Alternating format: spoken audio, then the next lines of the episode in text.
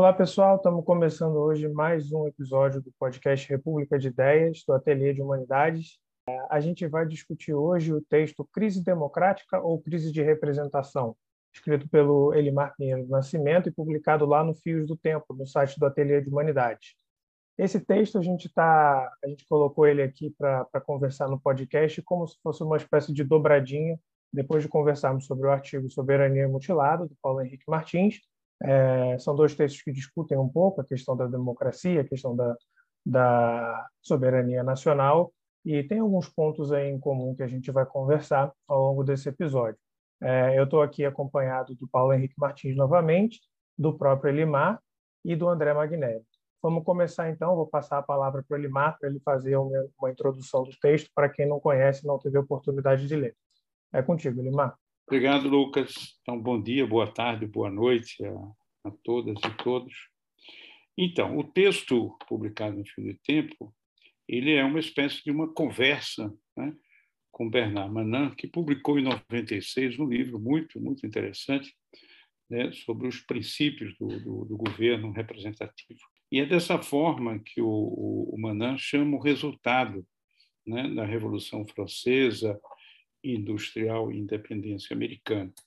Ele chama atenção que o que nasce desses movimentos não é uma democracia, não é um governo democrático, é um governo representativo, né, denominado inclusive na época de república, e é considerado diferente de democracia. Eu diria mesmo que os fundadores desse governo representativo, sejam americanos ou franceses, considera o governo representativo oposto à democracia e superior à democracia. Né? Portanto, é com o tempo, né, com as lutas sociais, com os debates, é que este governo representativo vai ser denominado de democracia, né?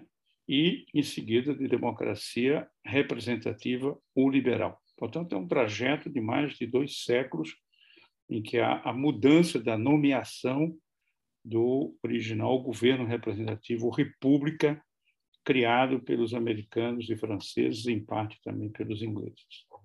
É, e por que, que ele é superior e oposto à democracia? Porque, segundo os fundadores, a república é, não é um governo do povo, porque o povo não sabe governar.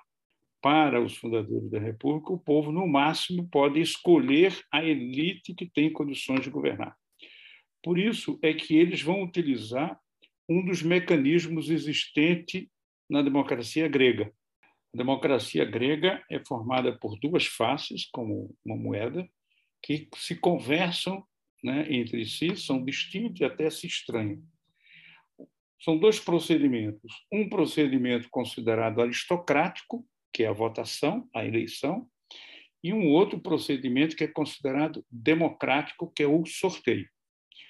Aristóteles vai dizer justamente que esse governo misto, que, o, que nós conhecemos como democracia grega, é o governo ideal, justamente porque ele reúne a qualidade da manifestação do povo com a expressão da elite.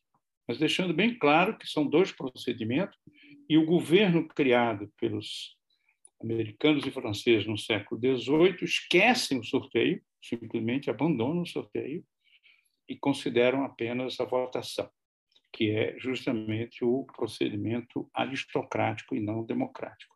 E, de certa maneira, ao longo desses dois séculos, apesar de ser denominado é, como democracia e não mais governo representativo, democracia representativa, a estrutura essencial da, do, do governo não muda durante esses dois séculos e meio, basicamente não muda.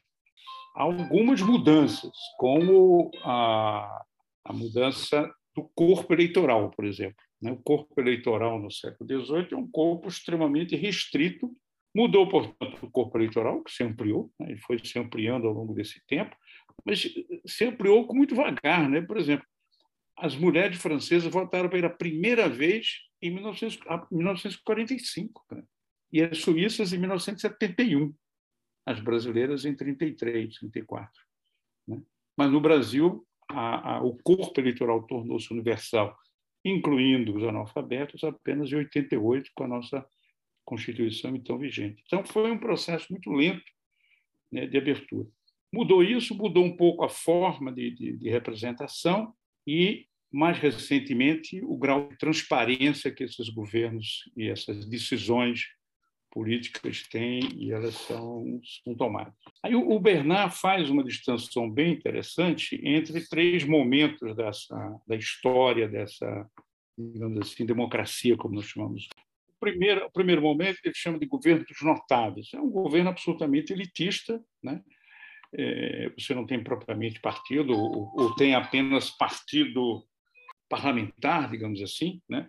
São os parlamentares, inclusive, que fazem o financiamento né, do, do, do, processo eleitoral e, e é, portanto, a relação de confiança que funda todo o processo eleitoral é uma, funda, é uma, uma confiança dos indivíduos com né, um personagem notável, né, um elemento destacado da sua, da sua comunidade. Portanto, uma confiança individual, de um indivíduo para outro indivíduo, de um grupo de indivíduos para outro indivíduo. E o representante é sempre o representante da comunidade. Mas com detalhe, é, ele é absolutamente independente para tomar as decisões que ele quiser no parlamento. Não existe um mandato imperativo, ou seja, as promessas que ele faz na comunidade, ele não é obrigado a cumprir as defesas que ele faz na comunidade, não é obrigado a repetir. Né? Ou seja, ele é absolutamente independente. Votado, acabou, porque ele representa não a comunidade, mas ele representa o todo, o nacional. Né? Com isso, o, o, mandato imperativo, desde os seus primórdios, tanto nos Estados Unidos na França, é derrotado quando, quando levantado e persiste até hoje. Né? Você não tem mandato imperativo em nenhuma das partes. E esse, esse é o regime que, de certa maneira, impera é, é no século XVIII na Inglaterra, na França, nos Estados Unidos e vai ao pouco se ampliando no século XIX. Aí nós temos a primeira crise, que é chamada de crise democrática, que é uma crise de mudança da representação, ou seja, o governo dos notáveis dá lugar à democracia dos partidos. Né? Ou seja, agora a relação de confiança não é mais a relação de um indivíduo com o notável da comunidade, é uma relação do indivíduo com o partido político ao qual no qual ele confia e ao qual ele é fiel. Né? E aí isso tem provoca então uma mudança de elite, né? Porque agora são ativistas militantes, sejam pobres, ricos, mulheres ou homens do futuro, que vão ter a possibilidade de ser escolhidos como representantes do povo. Essa transição do governo dos notáveis para o governo da, da democracia de partidos é considerada uma crise democrática e para Manan não, trata-se de uma crise de representação, uma mudança da natureza da elite e da escolha da elite.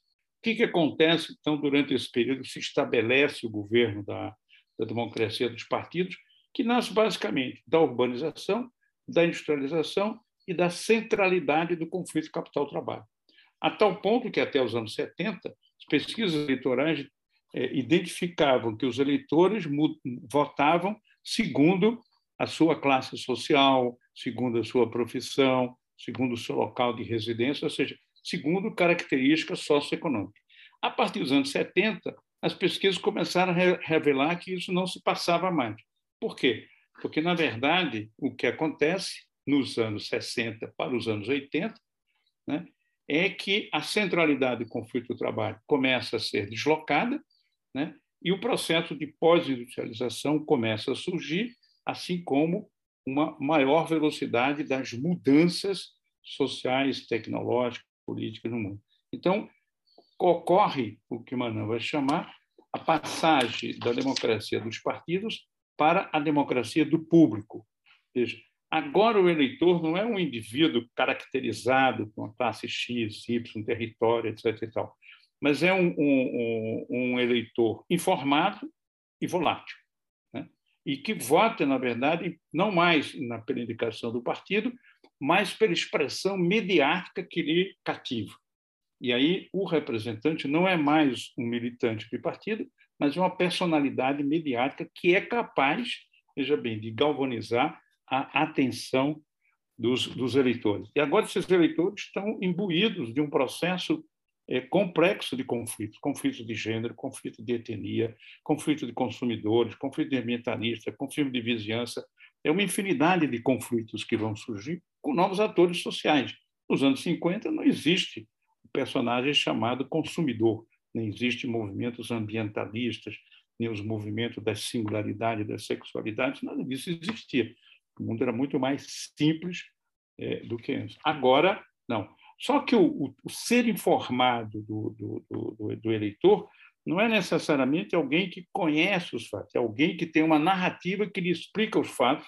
Narrativa é essa construída, inclusive, pelos políticos. Isso não significa que os partidos aparecem, não significa isso. Significa que eles mudam o papel que eles têm. E o processo eleitoral é, portanto, distinto. E aí ele fala, é uma crise de mudança de representação, ou seja, outra vez mudam as elites.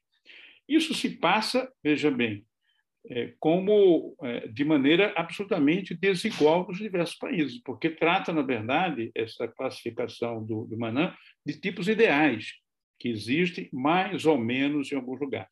Veja, em alguns lugares, os partidos tradicionais, como nos Estados Unidos, né, democrata e republicano, persistem, embora o republicano e, e democrata tenham sofrido muitas mudanças. Né? Quem eram os defensores quem eram os progressistas no começo do século, no final do século começo do século XIX, eram os republicanos. Eles agora são justamente na posição inversa. Os democratas que eram os atrasados, os democratas eram escravistas, etc. Né? Mas persistem dois partidos. Agora, por exemplo, o Partido Republicano está sofrendo uma mudança muito grande. Então, você vê essas mudanças partidárias mais acentuadas em lugares, menos outros. Na França, por exemplo, a classe operária votava em quem? No Partido Comunista. Né? Porque naquela época você tinha o Partido Comunista, o Partido Socialista, né? e você tinha os golistas, a direita dividida em golistas e não golistas. Mas eram muito claros. Né?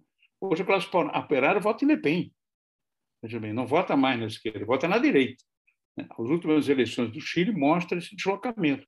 Você tinha basicamente no Chile, você pode olhar após a queda do Pinochet, você tem o Partido Conservador, do Alexander, e você tem o Partido Socialista da, da, do Lagos e do Bachelet. O que, é que acontece nas últimas eleições que, que elege o, o? Esses partidos somem praticamente, ou seja, eles diminuem enormemente sua presença e novos personagens surgem. Então você tem uma, uma movimentação grande aí nas representações partidárias. Na Itália, a mesma coisa, ocorre uma série de mudanças. No mundo inteiro, os partidos comunistas praticamente desaparecem, ou como no caso aqui, se transforma, não apenas ganhando nome, nome como novas posições. É o herdeiro, um dos herdeiros do Partido Comunista Brasileiro é a Cidadania, que não tem nada de esquerda, é um partido cada vez mais à direita, discutindo a federação, inclusive com o PSDB. E os nossos partidos tradicionais também, de certa maneira, foram se desfazendo. Né? Nosso famoso PSD, PTB é, e o DN, né, que marcam a democracia de classe média no Brasil, desaparecem praticamente. Hoje o PTB não tem nada a ver com o PTB é, da época dos anos 60, né? o PDT é mais próximo, mesmo assim tem muitas diferenças, a UDN se espatifou, o PSD também, e assim por diante. Então você tem uma, uma tsunami né, no sistema de representação.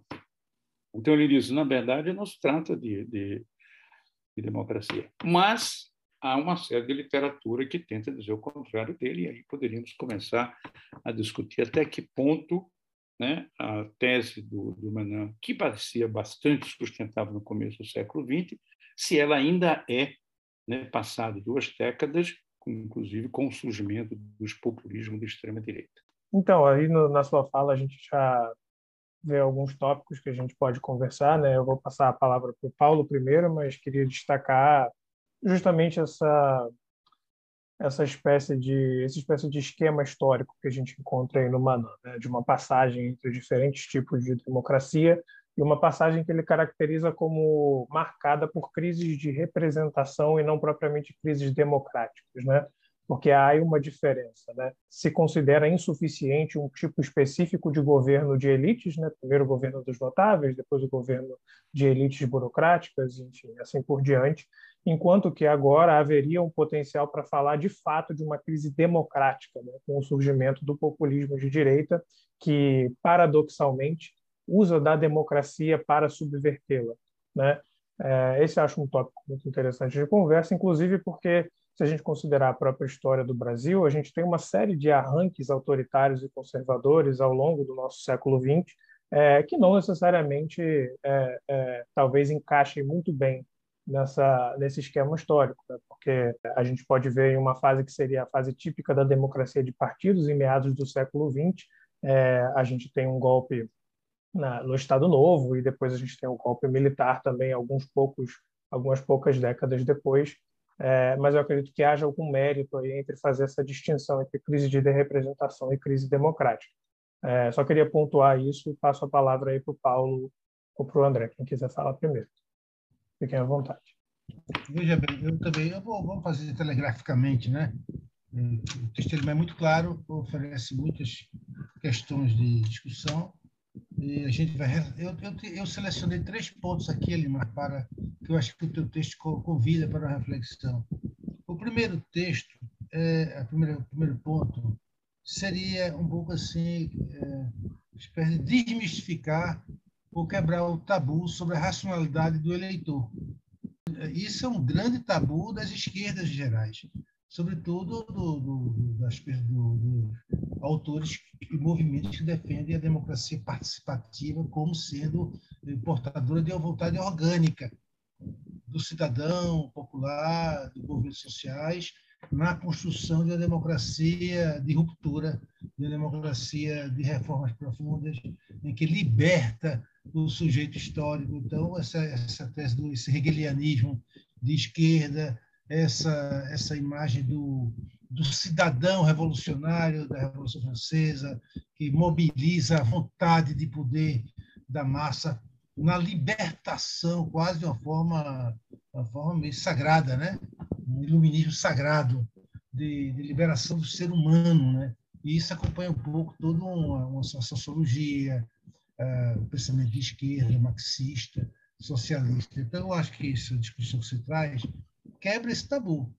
Olha, o eleitor não tem todo essa, esse discernimento uh, cognitivo e moral que, que, é, que a esquerda supõe. E isso é muito importante, esse entendimento, por causa das alianças políticas. Alianças políticas, né?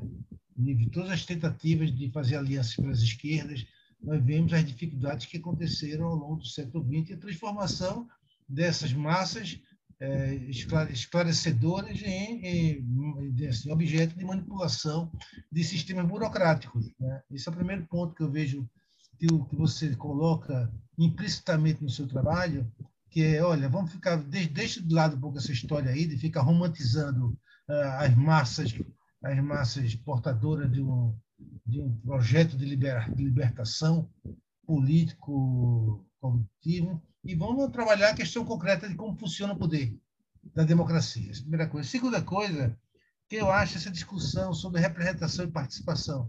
O seu texto mostra a, a, que temos que relativizar essa discussão. Quando é que a representação é participação, não é? Quando é que a participação é representativa ou não é?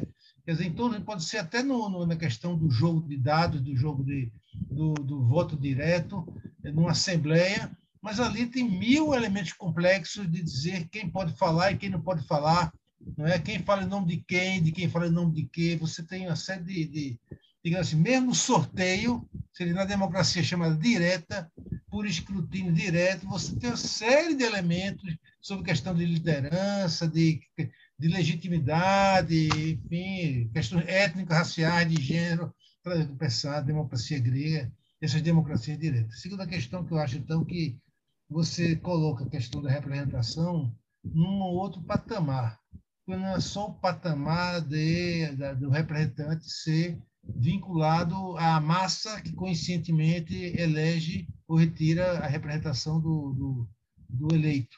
Mas assim a representação tem a ver com, digamos assim, com a necessidade de aprofundamento de uma teoria do poder, de uma teoria, de aprofundamento de uma teoria do poder, né? Que não é, não é simplificada simplesmente pela questão da dominação, mas exige uma série de outros elementos sobre a capa, como diria o Norberto Bobbio, sobre a capacidade de influenciar e de gerar efeitos na, na, na, ação política, na vida política. Esse é o segundo elemento, essa relativização do conceito de participação e de representação, e também ajuda a desmistificar a questão de uma democracia que é fundada, em última instância, na, no tal do povo soberano, racionalmente soberano. O terceiro elemento, que talvez seja o mais complexo, é que, com esse seu texto, você coloca em questão a questão do contrato social e político. Como era, como era como foi concebido desde a ideia do, do Rousseau, do, do, do, da Revolução Francesa, Americana, etc. O tipo de contrato político entre iguais, a igualdade jurídica, política dos indivíduos, que aí eles têm uma certa soberania individual e coletiva, de liberalismo para a construção de uma ordem justa. É? Então, aqui há um, um, um, questionamento contratual e político, sobretudo quando chega a questão do, do, do populismo autoritário, né? onde é que está a questão do, do contrato, do contrato político na organização da, do poder e da soberania. Eu acho que isso aí é um elemento que dá uma discussão enorme sobre que novo tipo de contrato político poderia ser pensado a partir do, do, do da situação é, presente da, da vida política mundial e brasileira. Bom, a, a, o primeiro é a racionalidade do eleitor. Eu acho que o, o Paulo tem, tem toda a razão. Quer dizer, tem, tem uma tradição né, dentro da, da esquerda de uma romantização do povo, né, do, do saber popular, da racionalidade do sujeito, da emancipação e tal, que aos poucos, aí na segunda metade do século XX, foi sendo desfeita. Né?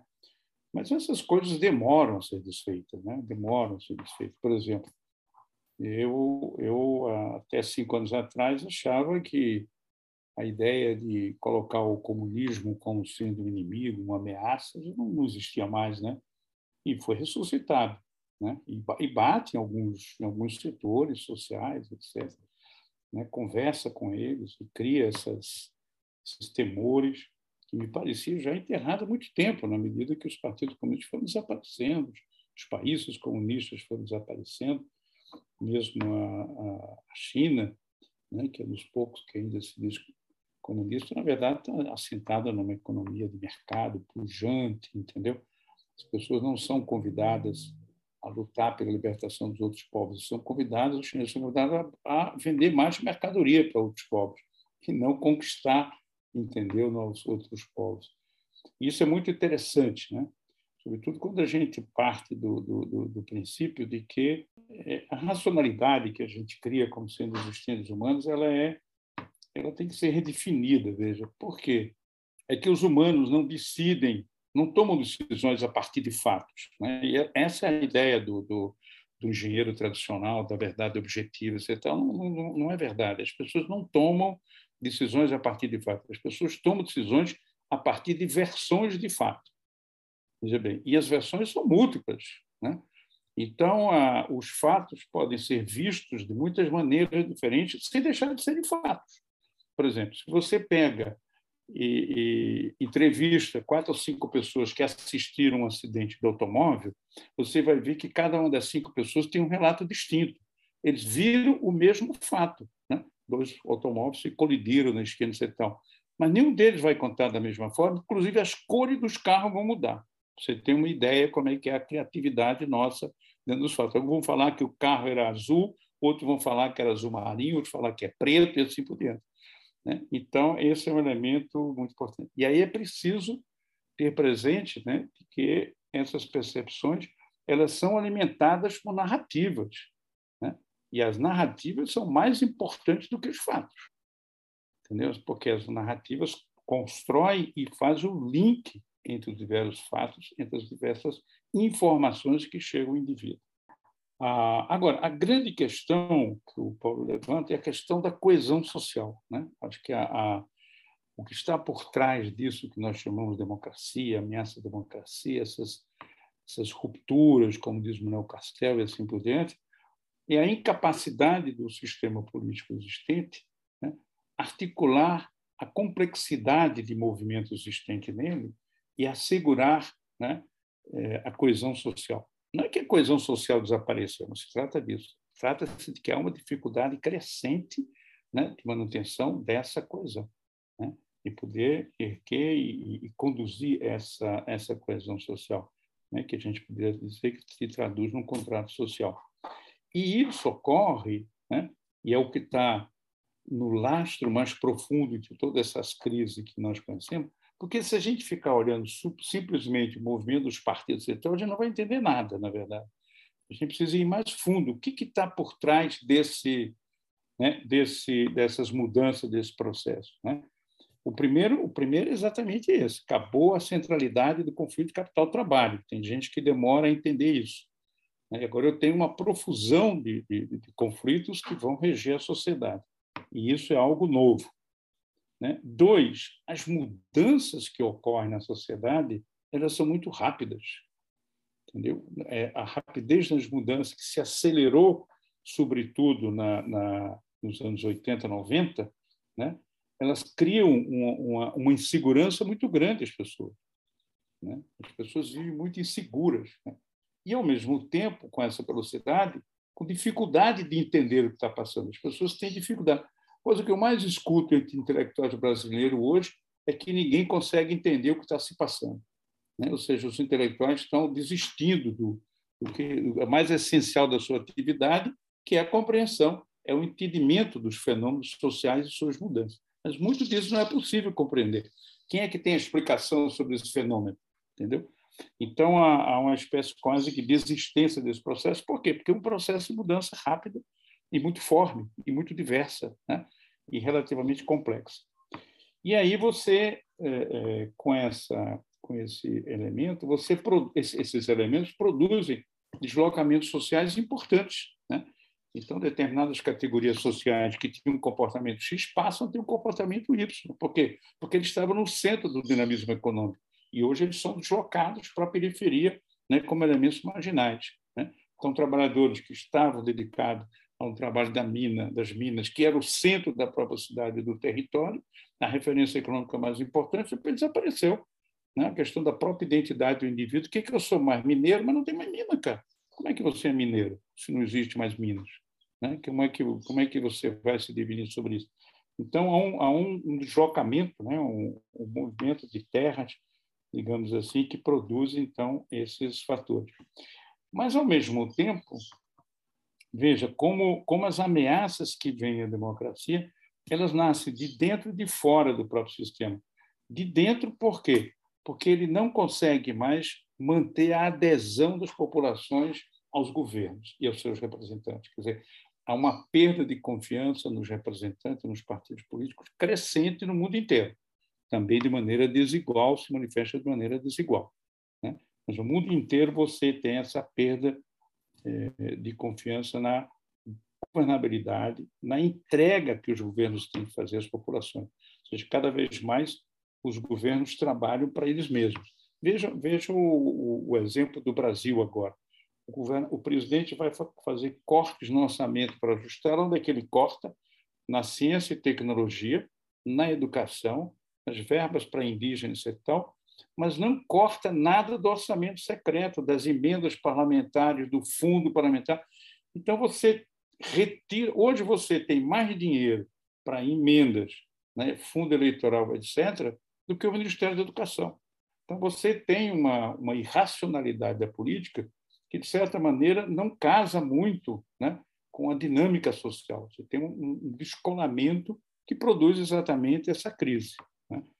Esse é um elemento importante. O outro, que é aparentemente o seu inverso, e que, enquanto desse lado a gente percebe que há uma, uma espécie de escolamento né, da, da democracia ou perda da confiança, de outro lado, há sinais do contrário, porque, veja, quem, as forças que se opõem à democracia liberal o fazem, como você mesmo disse, Lucas, em nome da democracia.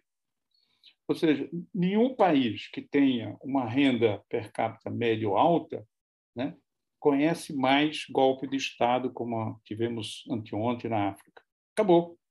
Entendeu? Tanto não cria quanto nos Estados Unidos, quanto no Brasil, etc. Tal, né? Todo movimento contra a democracia se faz em nome da democracia.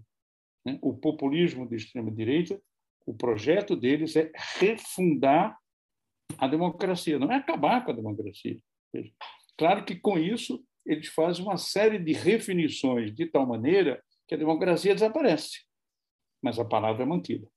e a palavra é mantida porque tem alguma razão, porque ela tem um enraizamento social muito forte em determinados países, mesmo entre nós que não temos tradição democrática.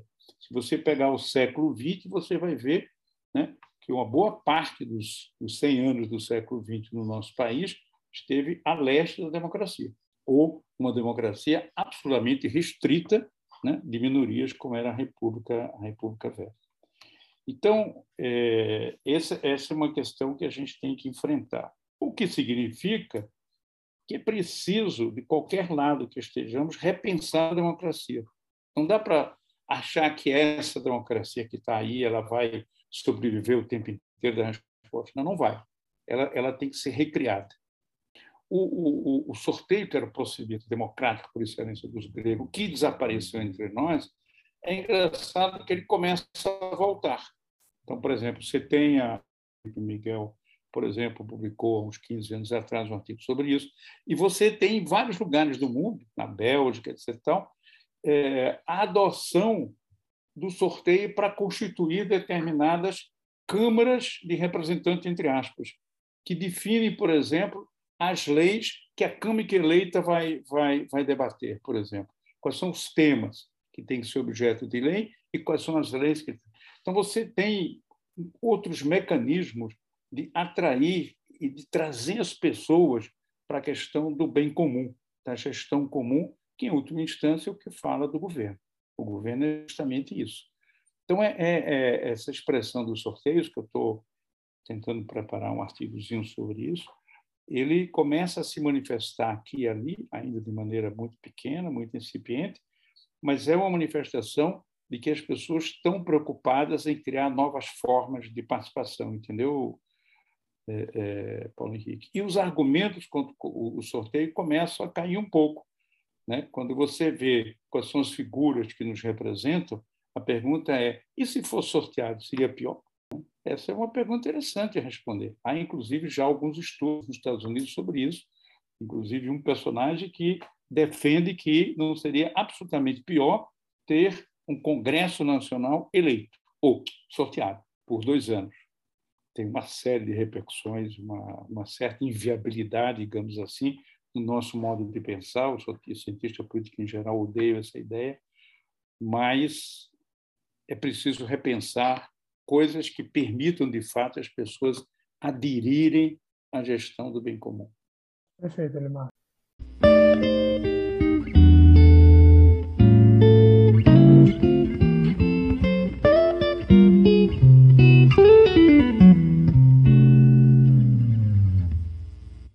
Alô, alô, ouvintes e ouvintas do República de Ideias. Desculpe interromper o seu episódio, mas eu venho aqui falar rapidinho do Ateliê de Humanidades, mais precisamente do Catarse do Ateliê de Humanidades. Se você não conhece, o Ateliê é uma instituição livre e colaborativa de formação, pesquisa e produção de conhecimento em filosofia e ciências humanas. Se você quiser ler um pouquinho mais sobre o Ateliê, só ir lá no site ateliêdehumanidades.com.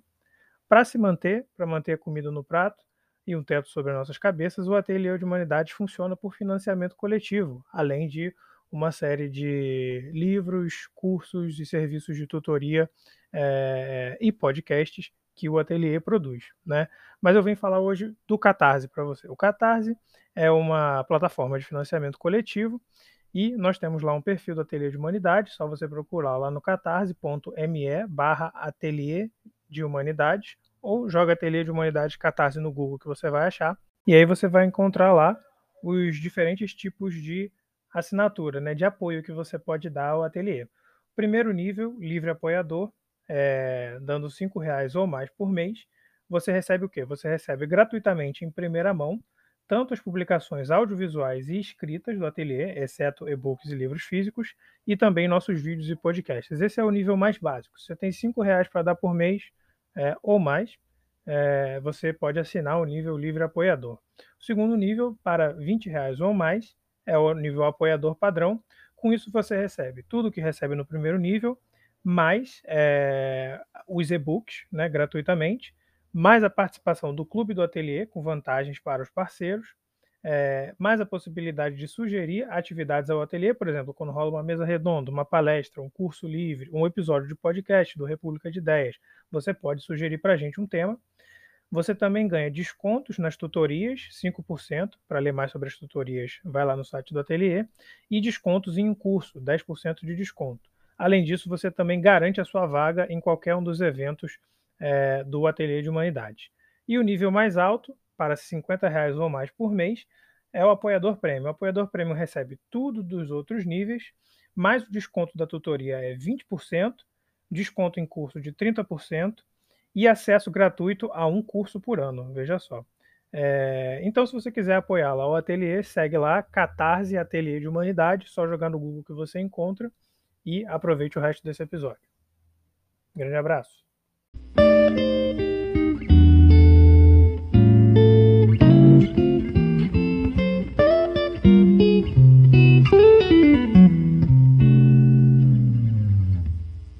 André, se você quiser tomar, aproveitar a oportunidade. Tá, e aí, André? tem vários elementos aqui. Tudo bem, Limar? Esse Diga artigo é, é, um artigo muito, muito inteligente, muito, muito certeiro na análise da conjuntura a partir do diálogo com o Manan. Eu fico pensando, a partir da conversa que vocês colocaram, que tem vários pontos, em trazer outras duas referências assim de diálogo para a mesa, que são um, o Pierre Rosanvallon, de quem ele mais escreveu uma resenha do século do populismo, e o outro, a Sofia Rosenfeld, historiadora da democracia, que escreveu um livro chamado Democracia e Verdade, que vai ser publicado agora pela Atelier, é, agora no início do ano, que eu estou terminando de fazer revisão técnica. É, queria começar com uma, algo que eu acho que o Elimar está trazendo aí, que o Rosa Valon aborda muito bem quando ele fala o seguinte: para a gente começar a entender o desencanto pela democracia, ao mesmo tempo que ocorre uma universalização da democracia, né, o Elimar falou muito bem, é, é, rompantes autoritários são feitos em nome da democracia. Né? A lógica do golpe antidemocrático ela, ela se afasta e nós temos cada vez mais, é, na verdade, disputas de interpretação sobre o que, que é a democracia. Para que a gente entenda esse fenômeno em que se universaliza o apelo à democracia, ao mesmo tempo que a democracia está em crise, já é desencanto, é necessário começar pela ideia de que democracia é um problema e não algo evidente. Eu acho que isso está bem claro no texto dele sobre Manan, também está bem claro no século do populismo, toda a obra do, do Pierre Rosan Vallon. Democracia é um problema básico, né, que é exatamente isso que está sendo colocado nesse artigo do Elimar sobre o governo representativo, porque ela começa já com um problema que é extremamente enorme, que envolve até o que Rosa Vallon chama de uma antinomia, que é o problema de há uma soberania do povo e esse povo deve ser representado problema é como é que representa esse povo, que é soberano. Né? E há uma série de problemas que surgem daí, onde o Manan conta uma história, e o Elimar reconstrói muito bem, que tem suas fases de lidar com o problema do governo representativo. E, e nessa história, eu queria somente acrescentar algumas reflexões básicas. Primeiro, de fato, o que, que você tem ao longo da história moderna, que eu acho que o Roosevelt enfatiza muito bem, assim como Manan, é uma ilusão de ótica, onde a própria palavra democracia, a ideia de democracia, é uma resolução de uma querela que ocorre durante muito tempo em diversos países, e só em 1830, 40, que a democracia se torna aquele tipo de regime que você diz isso é uma democracia. Durante um bom tempo é visto pejorativamente, né, como algo dos antigos ou algo que tem mais a ver com o mundo dos demagogos, é, com risco de despotismos. E a ideia de democracia foi estabilizada como uma coisa positiva muito posteriormente, e que tem a ver com as ampliações exatamente do governo representativo, onde o problema é de uma aristocracia é, democrática, governos notáveis, ou como Pierre Rosanvallon fala, uma ideia de uma representação por capacidades, por capacitações, uma aristocracia eletiva, ele se mostra esgotado. E é, e é aí que é um ponto que eu queria colocar, que está implícito no diálogo do, do, do Elimar com o Manan, e que pode se avançar um pouco mais que é o seguinte: a ideia, a própria ideia de representação está implícito aqui na fala do Paulo do Limar. Ela tem um duplo sentido. E a gente tem que lembrar do duplo sentido. Representação é representação mandato. Ou seja, é aquilo que se foi encontrado como um tipo de representação é, onde você elege representantes por meio do voto majoritário. Isso também é uma coisa que não foi evidente desde o início. Houve uma série de disputas para chegar numa ideia que é uma ficção uma ficção que não quer dizer que seja pejorativa, mas é uma ficção de que o, a soberania do povo vai ser representada a partir do momento que tiver uma maioria eleitoral. Né? é a ideia de legitimação pelo procedimento eleitoral. Isso é uma ideia de representação. Eu acho que o, o, o artigo de Limar mostra muito bem todos os conflitos em torno dessa ideia de democracia como representação por mandato eleitoral. Agora, tem um outro problema que também está aí, implícito, mais implícito, que é a ideia da representação como figuração. Né? Representação como figuração do povo, como alguma coisa que tem uma dimensão simbólica de representar esse povo que se vê né, é, expresso, mobilizado como vontade, figurado de alguma forma simbólica como partícipe da, da vontade popular. No debate de ciência política, essa discussão ficou muito na, na posição entre democracia como participação ou democracia como representação. Mas isso é insuficiente, essa polarização entre representação e participação. Né? Porque uma série de questões que tem a ver com o rompante é, populista contemporâneo tem a ver com essa má interpretação do que, que é representação, dizendo que é, para reformular o governo representativo é necessário somente participação popular. Né? É, é, isso é um elemento importante, mas é necessário fazer uma discussão muito mais aprofundada sobre as diversas formas de representação de uma democracia. É, aí eu chego no último ponto que eu queria trazer, é, penúltimo ponto, que é a questão do populismo, para esclarecer o que eu estou querendo dizer. Né? O populismo ele diz que é mais democrático do que as democracias vigentes. Mas por que, que ele diz que é mais democrático? Porque ele busca exatamente por esse desnorteio que o Elimar falou das pessoas, essa dificuldade, o mundo cada vez mais complexo em movimento, ele busca simplificar, reduzir a complexidade a partir da ideia de um homem-povo, né? a partir da ideia de uma representação por encarnação, é, onde diz: eu sou sim mais democrático, porque faço um tete-a-tete plebiscitário com o povo, do que é, essas instituições, esses contrapoderes, esse equilíbrio de poderes, todas essas instituições como o controle judiciário, o controle constitucional, supremo e tudo mais.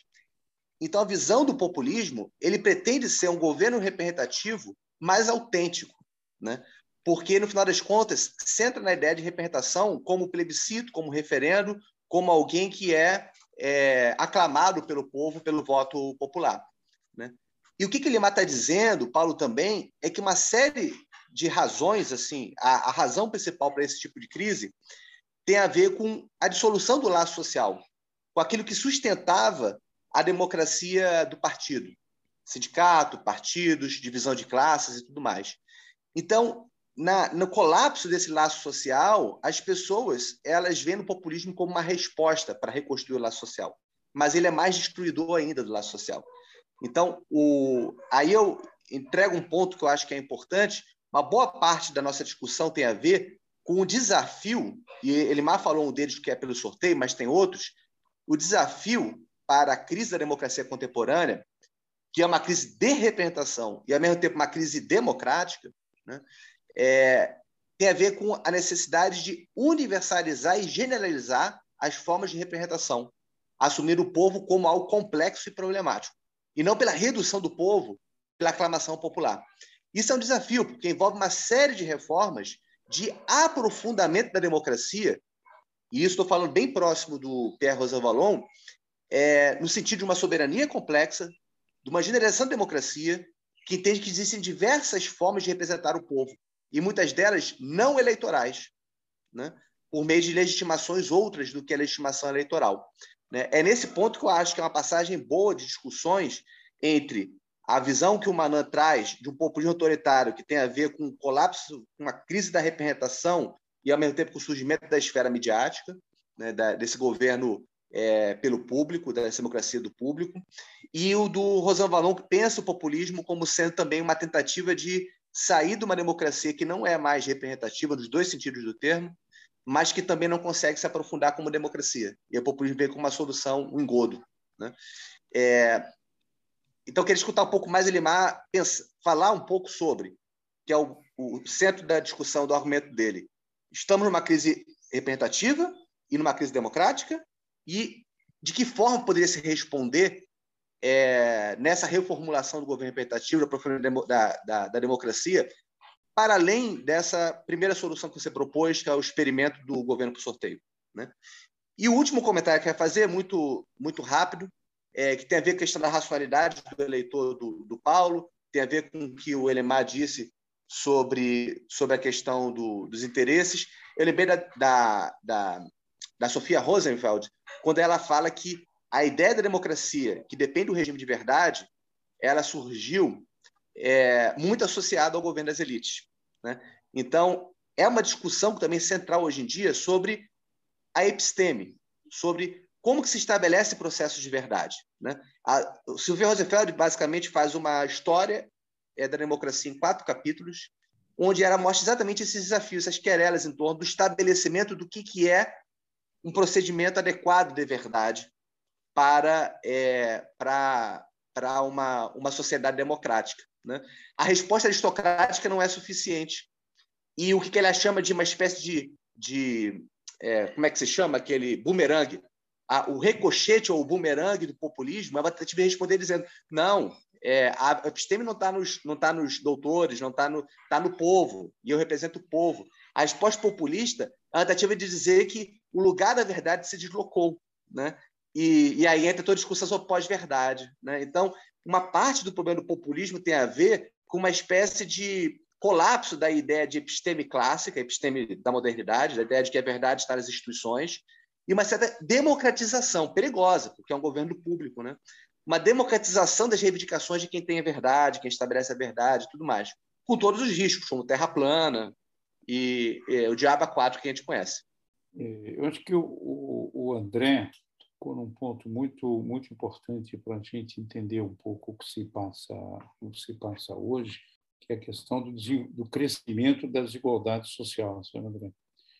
O crescimento da, da, da desigualdade social é, ele ele está tá criando um fosso né, entre os diversos segmentos de uma sociedade que é que, que de certa maneira perverte né? e cria eh, toda a ordem de dificuldade para você criar coesões sociais, criar pacto no interior da sociedade. Essa essa desigualdade e ela é ela é universal, quer dizer, ela está se universalizando né, em todas as partes, desde a China até os Estados Unidos, desde o Brasil até a França, quer dizer, todo mundo, na verdade, está conhecendo esse processo, que é um processo de desigualdade entre países e interpaíses, né? Tanto entre os diversos países, como também no âmbito dos seus próprios países. E, ora, a, a, essa, essa é uma, uma questão importante, porque você cria esforços de não diálogo, né? ou, da, ou da impossibilidade de diálogo. Esse é um elemento muito preocupante. Um outro elemento importante né, é a perda do dinamismo econômico, particularmente do Ocidente. Veja, essa perda de, de, de, dinamismo econômico ela tem um impacto social e um rechoteio político importante. Ora, qual, qual o segmento social que alimentou na Europa e na América do Norte o crescimento e a expansão da democracia? O segmento chama-se classe média. Veja bem, né? o, o, a democracia representativa é um governo de classe média ampla porque ela, ela se expandiu enormemente nos países desenvolvidos, né? e ela permitiu, então, a criação disso. O que, que nós começamos a assistir em alguns lugares? A redução dessa classe média, né? o empobrecimento, se você quiser, dessa, dessa classe média. E aí você tem uma perda, de certa maneira, de força do ator que era alimentador da democracia representativa. Essa é uma, uma questão importante. A outra questão é que quando nós. Porque eu estou um pouco de acordo com o André, eu acho que nós estamos no momento de acavalamento entre duas crises, a de representação e a democrática. Né? Tem um processo de acavalamento, de troncamento entre as duas, que torna a situação ainda mais complexa. E aí vem, vem a questão, na crise de representação, do problema das elites. Veja bem, uma, uma coisa que tem revelado, que tem permitido o questionamento dessa questão das elites, é o aumento da transparência sobre os processos decisórios. Né? Cada vez mais as pessoas têm mais informações. Então, quando, por exemplo, você pega o, o Congresso norte-americano e vê a composição social desse Congresso, você tem 80% de pessoas empresários ricos, entendeu? De, de, ou mais, né? Você tem, inclusive, pouquíssimas pessoas, de fato, de classe média. Ele é cada vez mais né, um representante de uma elite econômica muito forte.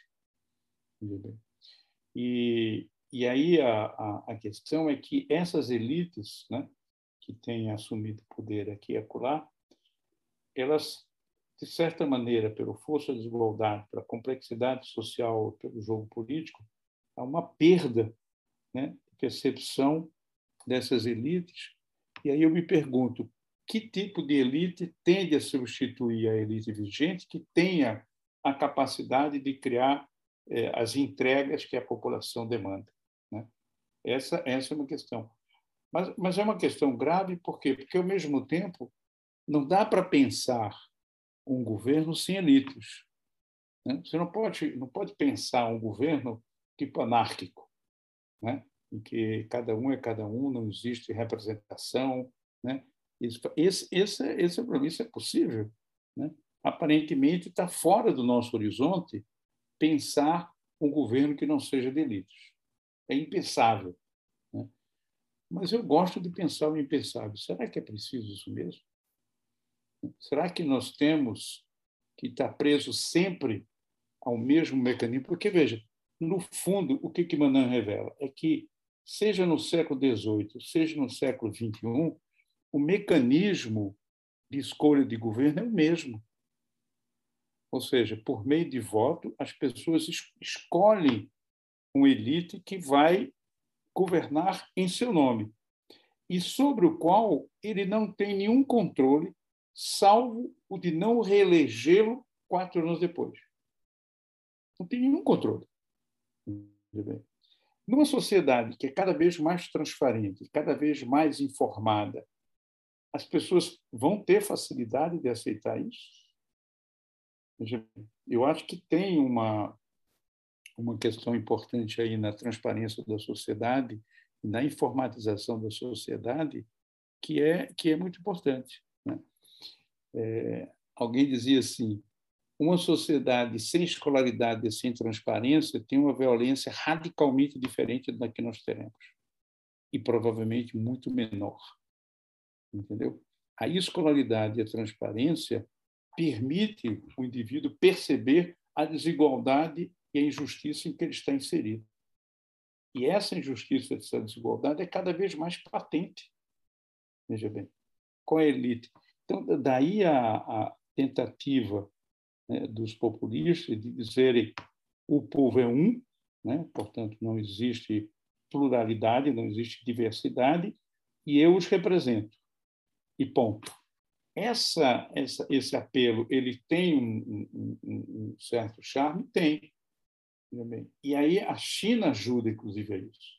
Porque, veja, qual é, qual é a comparação que muitos fazem? É o Ocidente e o Oriente. O Oriente cresce economicamente, reduz sua pobreza, tem um grau de confiança nas instituições extraordinário, é impressionante, como toda e qualquer é, pesquisa sobre confiança nas instituições realizadas por organismos internacionais na China dá de 10 a 0 nos países ocidentais. Mas também por falta de transparência e de manifestação do conflito, né? circulação de informação. Não tem, entendeu? Não tem transparência, entendeu? E isso, esse é uma, um, um, elemento importante. Mas, ao mesmo tempo que não tem transparência, é um governo de sucesso. E aí eu pergunto, por que, que não tem um governo dessa forma? Né? Ou seja, um governo autoritário, porém responsivo. Né? Ou seja, que tem um comprometimento com o projeto nacional e tem um comprometimento com a melhoria da qualidade de vida da população. Essa é uma tentação crescente. E eu acho que ela vai, ela tende a crescer ainda mais no mundo ocidental. É, eu queria pegar carona aí nesse, nesse ponto também, no que o André falou sobre a questão da, da crise do laço social, da erosão do laço social e da erosão de uma, de uma concepção moderna de episteme, né? É, eu fico me perguntando também em que medida esse argumento do Manan não é apropriado também para essa questão da crise do episteme, né? Porque ele vai dizer que, bom, há o mesmo mecanismo, a gente elege pelos mesmos mecanismos, continua sendo um governo dos notáveis ou um governo de elites, né?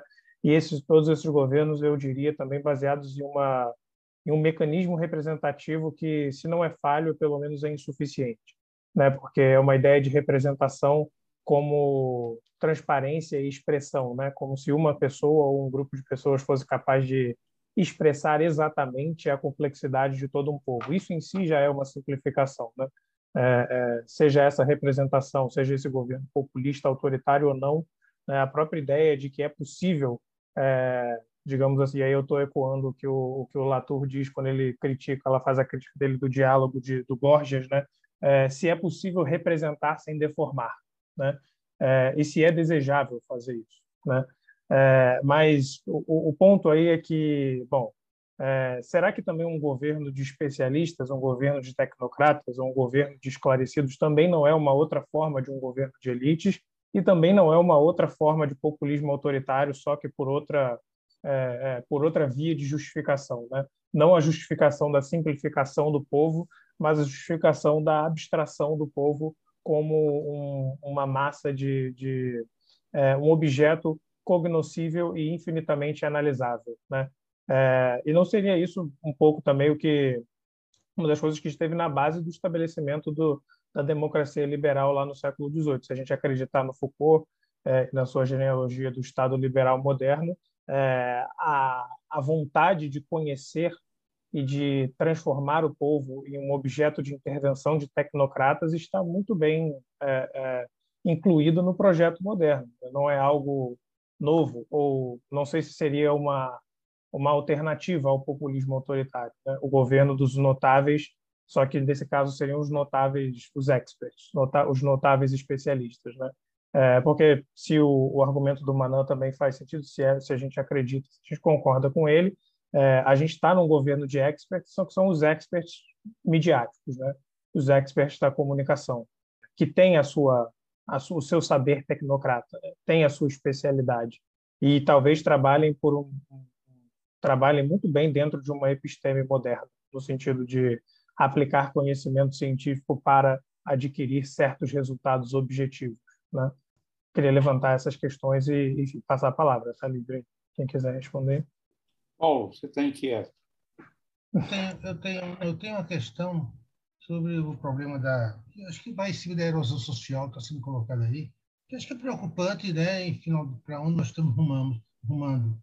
Mas a questão da desigualdade social, como você estava falando aí, é, vendo a desigualdade de uma forma assim mais substantiva, é, limitada à questão econômica, mas é, ver o problema da desigualdade como, é, digamos assim, despotencialização da uhum. capacidade de ação como diria o Amartya Sen, a liberdade tem que ser potencializada por uma série de, de, digamos assim, de oportunidades econômicas, sociais e políticas que permitem aos indivíduos, aos indivíduos e os seus grupos ampliarem a sua presença no mundo e aí vivenciar a perspectiva da liberdade de forma substantiva, a liberdade de, de comer, de viver, de, de liberdade mais mais ampla no sentido direito. Né? Então, a, a, o aumento da desigualdade é também o aumento da despotencialização, né? da perda da capacidade de mobilizar recursos e oportunidades para viver sua liberdade, seja você individualmente, seja, seja a, a sua comunidade, os, os públicos eh, existentes. Então, eu acho que isso é um elemento preocupante, que está, no que você falou, do que os meninos falaram aí, o André e o Lucas, que eu eu guardo com preocupação nesse momento, porque se de fato essa despotencialização ela se amplia, então o, o autoritarismo se torna mais mais mais mais, mais visível, né? É mais fácil, de fácil manejo. Era isso aí que eu queria acrescentar o que colocar. Só complementando, que eu achei excelente essa posição, isso leva à democracia do ressentimento, né? Que eu acho que o, o François Zuber analisa muito bem isso, o próprio Rosan Vallon, porque esse tipo de potencialização vem junto com a dissolução das categorias objetivas de classe. Então, acontece que, que o Zuber fala que, também o Rosan Vallon, que as pessoas avaliam a sua situação e as injustiças numa posição situacional, na sua relação com outros uhum. e na sua posição de classe. Então, o ressentimento que você tem, muitas vezes, com um cara que está na mesma classe social é muito maior do que com o Neymar Júnior, que é um ricaço, que é aquele que, claro. te, que, que, é um grande jogador de futebol. Então, você não tem uma, você não tem um sentimento de injustiça associado a posições de classe objetivas, mas sim a situações objetivas, sua posição em relação com os outros. Isso aumenta muito a disputa, o ressentimento, a concorrência entre indivíduos dentro de uma determinada situação social específica. É, os efeitos, André, da concentração de riqueza na mão de certas famílias, né? 200 famílias detêm, ela tem um efeito sobre a vida política distinta do que é a desigualdade dentro do território da cidade, por exemplo, entendeu? Que é essa essa coisa situacional que você fala, né? Ou seja, você tem é, nesse processo de, de aumento da desigualdade social, você tem um dado é, interessante por exemplo, no caso do Brasil, até 80, 90, todas as gerações elas sempre galgaram um posto maior do que a anterior. Né? Todos nós com raras exceções, né, os nossos pais tinham menos condições do que nós de viver. Né? A maioria dos brasileiros, seus pais estavam no campo, seus pais moravam em casa que não tinha água, etc. Tal, etc tal, né? Todos eles melhoraram. Mas essa ascensão social, ela parou, ela se congelou no Brasil. E aí é muito interessante que a maioria dos filhos daqueles que surgiram ao mundo após a Segunda Guerra Mundial e que pegaram uma ascensão importante, os filhos tendem a não conseguir manter a mesma ascensão. Ao contrário, eles inclusive, ter menos. Ter menos condições do que os pais. Né? Então, você tem uma, um congelamento da, da ascensão social. E aí você tem uma, uma frustração e uma incapacidade de mudança, né? isso, isso aumenta, evidentemente, as insatisfações é, com a questão da governabilidade. Porque, enquanto você é pobre, mas você está vendo a, a possibilidade de melhorar de vida, e está melhorando efetivamente, tudo bem. Mas quando você vê a desigualdade, você está numa situação em que você não consegue melhorar, ao contrário, está arriscado de piorar, a reação é distinta. Né? Então, esse, esse é um elemento que é um pouco situacional que você citava, que é distinto daquela, daquela desigualdade que é mais divulgada. Né? A Oxfam, etc., adora mostrar lá 1% detém tudo isso. Claro que tem uma nocividade, porque isso impacta né, sobre eh, controles de, de, de, de, regulações de aparatos muito grandes. Né? Então, essa, essa é uma, uma, uma, questão. Agora, tem uma outra imbricação que a gente normalmente não, não coloca, é que essa crise da representação, crise democrática, ela se dá no meio de uma crise civilizacional, entendeu? Uma crise ecológica, tem uma crise de valores, entendeu? Você tem uma, uma, uma multiplicidade de questões, porque não dá para isolar que a crise de representação, a crise democrática, é alguma coisa absolutamente, entendeu, isolada do que se passa do ponto de vista, por exemplo, da crise climática, da crise ecológica que nós vivemos. As coisas estão imbricadas. Né? Elas não são, não são é, ilhas, né? elas são continentes né?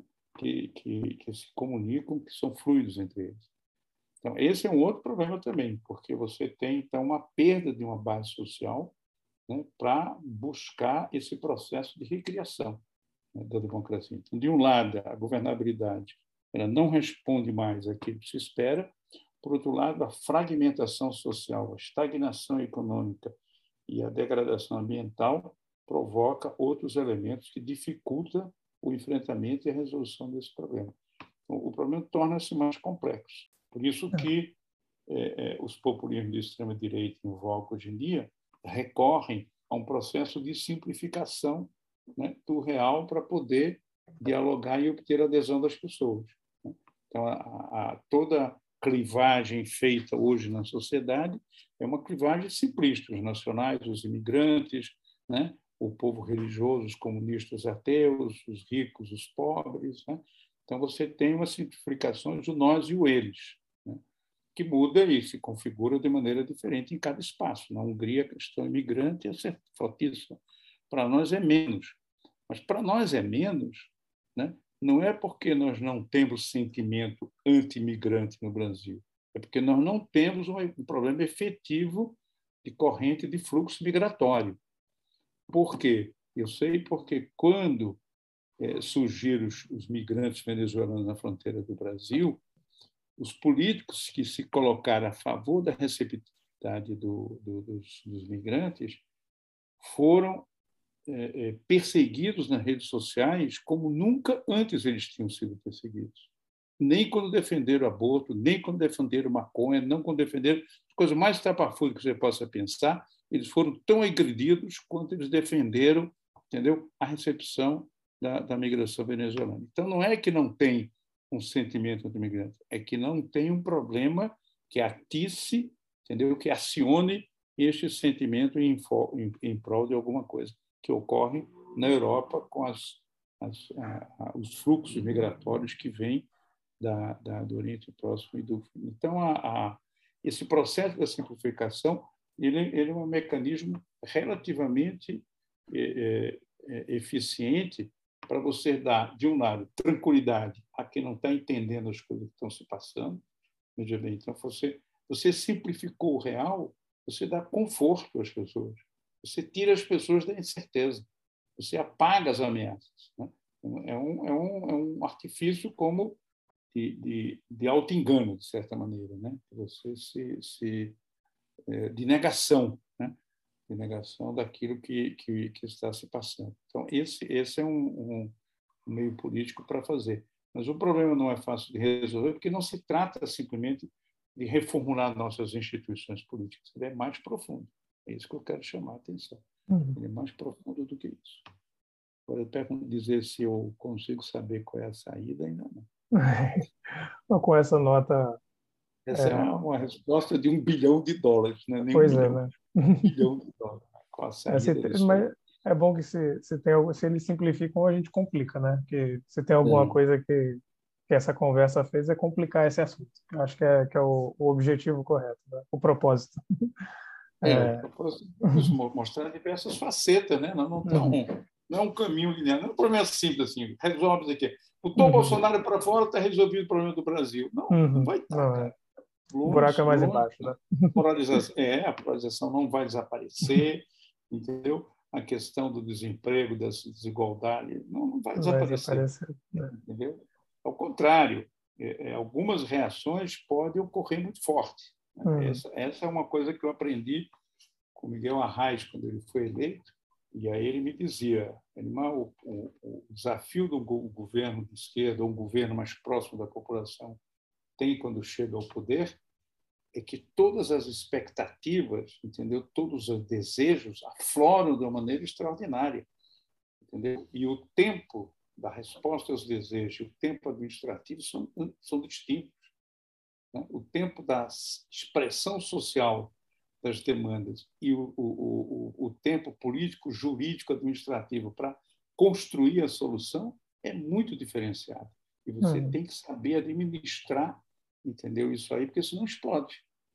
É entendeu? E o governo não se sustenta. Então, um governo tipo Lula, por exemplo, ele guarda a polarização, ele guarda o risco do impeachment, ele guarda, entendeu, o risco de insatisfações que existem hoje, porém contidas e que podem vir a explodir, que ele não vai ter tempo de poder responder a essa expectativa. Então, o risco é muito grande. É, vou então passar a palavra para quem quiser pensamentos de conclusão para a gente fechar o episódio. Alguém quer dar uma palavra final, resolver a democracia para a gente? Ou a gente deixa Não, eu, eu, me dou satisfeito aqui. Eu acho que foi um bom debate. Eu, da minha parte, eu estou contente. Também. Eu, eu Começamos com problemas e terminamos com problemas. Uhum. É, mas o, é, talvez eram maiores. E era queria que o Elimar tivesse tratado de um problema que vai ficar para outros, que é como é que resolve essa equação de forma pós-crescentista. Isso é. era um problema. Enorme. Aí é um problema, um problema para outros episódios.